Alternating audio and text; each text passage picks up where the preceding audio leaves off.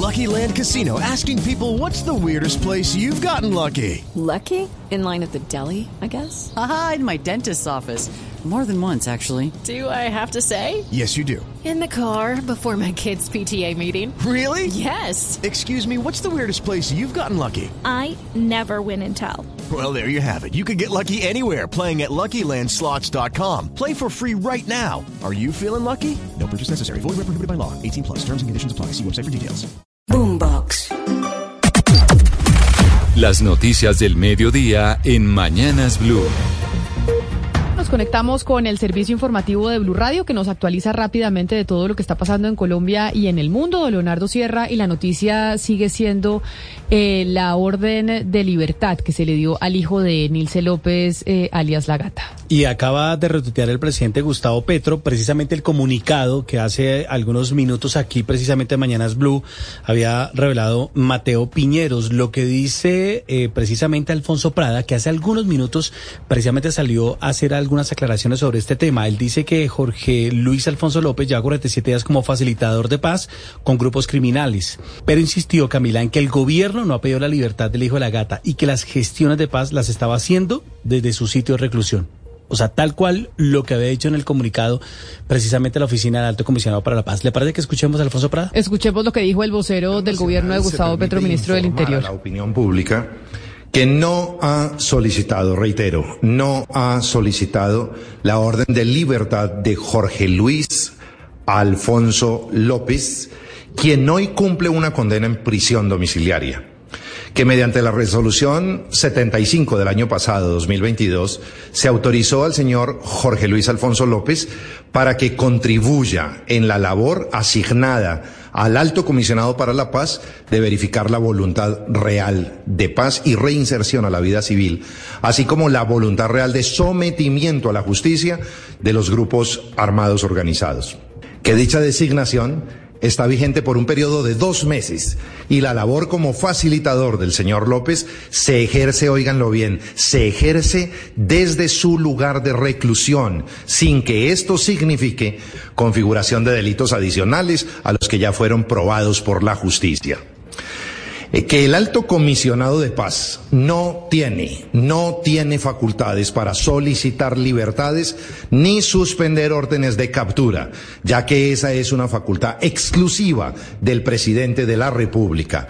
No hay ningún decreto firmado, repito, no hay ningún decreto firmado que pida la libertad del señor López. Que la oficina del alto comisionado para la paz ha verificado que el señor López sigue ejerciendo en el día de hoy su rol de facilitador desde su lugar de privación de la libertad. Precisamente señor... vamos a la Casa Nariño, además allí está Santiago Rincón. Santiago, lo que dice el ministro Paz es que pudo haber sido un error del juez. Sí, señor Leonardo, muy buenas tardes. Efectivamente, confirma el gobierno nacional, dice que no ha sido nombrado gestor de paz Luis Alfonso López, que lleva 47 días como facilitador y que su tarea terminará tan solo en 13 días. Esto contrario a lo que decía en la resolución que publicamos y que les contamos hace algunos minutos, en donde se establecía que esta función iría hasta el 22 de marzo de este año. Asegura también el ministro Alfonso Pray, portavoz del gobierno, que en la respetando la independencia de poderes, le solicita al juez que eh, revoque precisamente esa medida de libertad que este señor Luis Alfonso López tiene que seguir cumpliendo como facilitador, pero en su sitio de reclusión. Escuchemos al portavoz Prada. Respetando, como siempre lo hace, la independencia, la autonomía de los poderes públicos y en particular de la rama judicial, le solicita respetuosamente al juez que otorga la libertad al señor López que revoque esa decisión, ya que no está fundamentada en las leyes vigentes.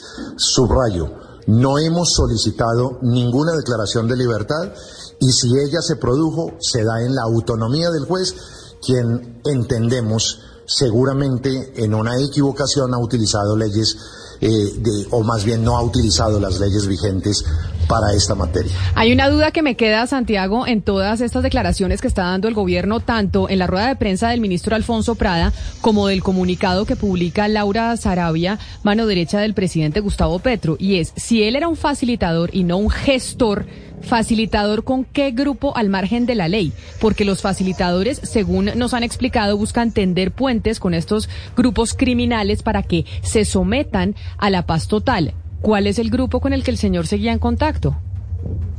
¿Con quién estaba facilitando comunicaciones? Camila, mire, si usted compara los tres pronunciamientos, el de Alfonso Prada, portavoz, el del comunicado de la Oficina del Alto Comisionado para la Paz que replica la jefe de gabinete Laura eh, Sarabia y la resolución que le comentaba más temprano, hay algo en común y es que en ninguna absolutamente en ninguna declaración se especifica cuál grupo, simplemente se habla de grupos armados organizados, pero no especifica cuál. Por ejemplo, recordémosle a los oyentes que, por ejemplo, el cese bilateral está vigente con el clan del Golfo, con los Pachenca y con dos disidencias de las FARC, pero en ninguna de estas tres comunicaciones y de la resolución, en ninguna se especifica con qué grupo él eh, pues estaría actuando como facilitador, una tarea que dice Alfonso Prada que ha venido cumpliendo a cabalidad. Pero hay que preguntarle al ministro Alfonso Prada que es facilitador con qué grupo. Porque si no hay un grupo con el que él esté tendiendo puentes, entonces ¿por qué lo nombran en esa función durante dos meses? ¿Con quién está facilitando la comunicación? ¿Quién es el grupo con el que él se está sentando a hablar? Exactamente, es la pregunta que hemos reiterado aquí, Camila, eh, a la presidencia, porque además la declaración del portavoz no tuvo espacio, no se nos permitió preguntar, pero eh, seguimos insistiendo porque precisamente lo que le digo, ni la resolución, ni la declaración, ni el comunicado de la oficina del alto comisionado especifican con qué grupo está siendo facilitador Luis Alfonso López. Y también, Camila, hay que preguntarse cuáles fueron las razones del juez por tomar esa decisión. Claro, es que entonces ahora aquí el que va a salir eh, quemado es el juez, que dio la libertad del señor eh, Alfonso López. Pero el juez debe tener precisamente esa prueba de dónde llegó esa solicitud.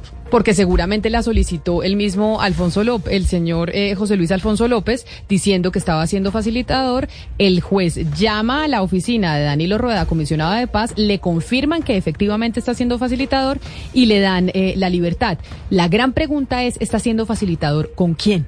Eso tiene que responderlo el, el gobierno nacional. ¿Cuál es la banda criminal con la que el señor eh, eh, José Luis Alfonso López se está reuniendo y está facilitando para poder llegar a ese objetivo eh, principal que tiene el gobierno de Gustavo Petro, que es la paz total? Ya lleva 47 días de facilitador, es decir, también qué logros ha alcanzado precisamente para eh, llegar a esas conversaciones y llegar a esos acuerdos con esos grupos criminales con los que el gobierno quiere llegar a esa paz total que llama el presidente Gustavo Petro. Pues sigamos preguntando hasta que pues tengamos una respuesta. ¿Es facilitador con quién? El hijo de Nilce López, eh, alias La Gata en, eh, en el país? ¿Por qué está como facilitador desde hace algunas semanas? ¿Con qué grupo al margen de la ley? Esto es muy delicado, sobre todo en este 2023, en donde estamos en pleno año electoral y donde se conoce el poderío electoral que tiene eh, el clan de Enilce López. alias La Gata. Pero sigamos con eh, noticias a esta hora que son económicas, porque el Fondo Monetario Internacional estuvo dialogando con el gobierno sobre la reforma a la salud. Su principal objetivo es conocer cómo van a financiar el sistema, la transición y la implementación del mismo. Que va a ser radicado el próximo viernes a las 10 de la mañana en el Congreso de la República. Ya confirmado que se radica el viernes en el Congreso. Ana María Celis, ¿qué pasó con la reunión entre el Fondo Monetario y el gobierno? Una delegación de 15 expertos encabezada por Seida Oner, subdirectora del Departamento del Hemisferio Occidental del Fondo Monetario Internacional, llegó al Ministerio de Salud para conocer cómo será la financiación de la reforma. Se habló sobre cuáles son las limitaciones actuales del sistema sanitario en el país, las coberturas de la población, cifras e indicadores de asistencia sanitaria y demás inquietudes acerca del sistema general de salud del país. El viceministro de Protección Social, Luis Martínez, puso sobre la mesa cómo se piensa redistribuir y emplear eficazmente los recursos económicos en el sector. Los funcionarios del Fondo Monetario Internacional nos preguntaron sobre cómo se va a financiar esta reforma, sobre cuál es el impacto que se quiere tener en la población y todas las dudas fueron resueltas de manera satisfactoria. Quedaron de regresar a nuestro país para seguir avanzando conjuntamente en la transformación, en la evolución de un sistema de salud que vaya en la dirección de garantizar el goce efectivo del derecho. Ante el interés sobre cómo se va a financiar el cambio estructural del sistema, la delegación pactó con el ministerio hacer un seguimiento y acompañamiento a la reforma de salud a partir de su radicación ante el Congreso que se espera sea el próximo viernes. Pues esa misma pregunta que le hizo el Fondo Monetario Internacional al gobierno de Gustavo Petro es la pregunta que le hizo el ministro de Hacienda y el director de Planeación Nacional a la ministra Carolina Corcho. ¿De dónde va a salir la plata para hacer la financiación de este nuevo sistema de salud que quieren instaurar en Colombia? Leonardo. Y además habían dicho también que esos CAP, que son los centros de atención, iba a costar aproximadamente los, entre 20 y 24 billones de pesos. Su puesta eh, en marcha y también el funcionamiento. En otras noticias les contamos que sigue la manifestación de los profesores de Azoinca en las escaleras del Congreso de la República. Ya van a completar 24 horas instalados en carpas en el lugar y exigen la presencia de funcionarios del gobierno. Allí está Felipe García. Sí, señor Leonardo, dicen los líderes de Azoinca que van a seguir aquí en el Congreso indefinidamente hasta que algún funcionario del gobierno los atienda y los escuche. Denuncian que los servicios de salud que les presta Cosmited, que recuerde usted es la PS que los atiende, les presta precarios servicios de salud, por lo que exigen que se reforme este sistema, ya que según ellos han tenido que enterrar 125 docentes o familiares de docentes de compañeros de ellos por cuenta de negligencias médicas en los últimos dos años. Precisamente sobre este tema hablamos hace un momento con Fernando Cuscus, quien él es líder de los docentes. Escuchemos. Que el motivo que nos lleva a este sitio es ese pésimo servicio de salud que estamos recibiendo en el departamento del Cauca. Como nosotros como docentes estamos siendo víctimas de un pésimo servicio. En solo dos años llevamos 135 docentes y familiares fallecidos. Venimos eh, preparados para estar no solo un día, sino los días que sean necesarios hasta que tengamos una respuesta positiva. Los días que sean necesarios, lo que dicen aquí los profesores que siguen llegando al Congreso, hay aproximadamente, Leonardo, 40 carpas instaladas. Piden acabar también con la intermediación de las EPS, dicen ellos, para poder acceder a los servicios médicos sin problema. Y lo que hay que decir es que están muy bien organizados, tienen toda su logística, alimentación, hidratación y hasta baños aquí en este punto del centro de Bogotá. Gracias, Felipe. Y ahora vamos a hablar de la Defensoría del Pueblo porque Mateo está mediando precisamente entre el Sindicato de Docentes del Cauca y el Gobierno Nacional, mientras que más de 500 personas siguen en la Plaza de Bolívar pidiendo respuesta, como nos contaba Felipe. Sí, Camila, desde la Defensoría del Pueblo están anunciando que van a ser mediadores de diálogo entre el Sindicato de Docentes del Cauca y el Gobierno Nacional tras estas protestas que se han presentado en el Congreso de la República. Lo que dice la entidad es que buscan que se garantice el derecho a la protesta social pacífica de los educadores, pues están buscando mejorar los servicios de salud para los maestros en el Cauca y que la idea es que se puedan concretar soluciones y de manera pacífica. En este momento ya en la entidad está el defensor del pueblo Carlos Camargo, el ministro de Educación Alejandro Gaviria y algunos representantes de estos docentes que empezarán esta reunión para buscar una solución al tema. El Congreso de la República sigue el debate del control político por cuenta del Metro de Bogotá. El ministro de Transporte, Guillermo Reyes, aseguró que en ningún momento ha hablado de chantaje y que los recursos para los proyectos claves para la ciudad están asegurados. Andrés Carmona. Así es, muy buenas tardes. Durante tres horas se ha desarrollado este debate en la Comisión Accidental de Seguimiento a las Obras del Metro de Bogotá, en el que asistió el ministro de Transporte Guillermo Reyes, quien aseguró que en ningún momento el gobierno nacional ha hablado de chantaje. Escuchemos. Nosotros no podemos decir que no vamos a honrar o a cumplir los compromisos. Los vamos a honrar. Yo dije que frente a proyectos como Regio Trans del Norte, teníamos que esperar que estructurado llegaran al gobierno nacional, al Ministerio de Transporte. Reyes sostuvo que las mesas de trabajo y financieras de cara a viabilizar la propuesta del presidente Gustavo Petro de soterranizar el trazado de la primera línea entre la avenida Primero de Mayo y la calle 72 se han reactivado y que se espera en las próximas semanas una decisión final que garantice el mejor metro y con el menor impacto urbanístico para la ciudad. La noticia internacional. En el mundo ya son 11.800 muertos y casi 60.000 heridos en Turquía y Siria por los terremotos que sacudieron la región el pasado lunes. La situación en ambos países es desesperada, pero Siria por su situación de guerra en el norte la está pasando muy mal. Muy difícil el acceso al norte del país. Casi 300.000 personas se han visto obligadas a abandonar sus hogares como resultado de este terremoto. Y de otra parte, la Cancillería colombiana informó que ha activado los protocolos de búsqueda de Joana Carolina Millán Velandia. Es una ciudadana colombiana que se encontraba de viaje de trabajo en Turquía cuando ocurrió el terremoto y la Cancillería ha estado ya en permanente contacto con su familia y se han abierto todos los canales de comunicación para poder ubicarla.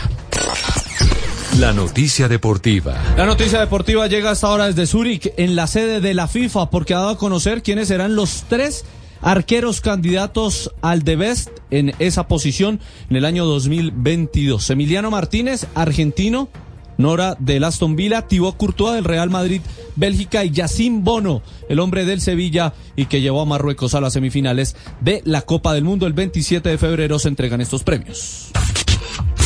Las principales tendencias en redes sociales. A esta hora es tendencia Mama Cax. Hoy el doodle de Google honra a la modelo y activista de los derechos de las personas con discapacidad que desafió los estándares de la industria de la moda desfilando en las pasarelas con una pierna ortopédica. La haitiana estadounidense fue la primera mujer negra en desfilar sin una pierna y es recordada este miércoles en conmemoración del mes de la historia negra.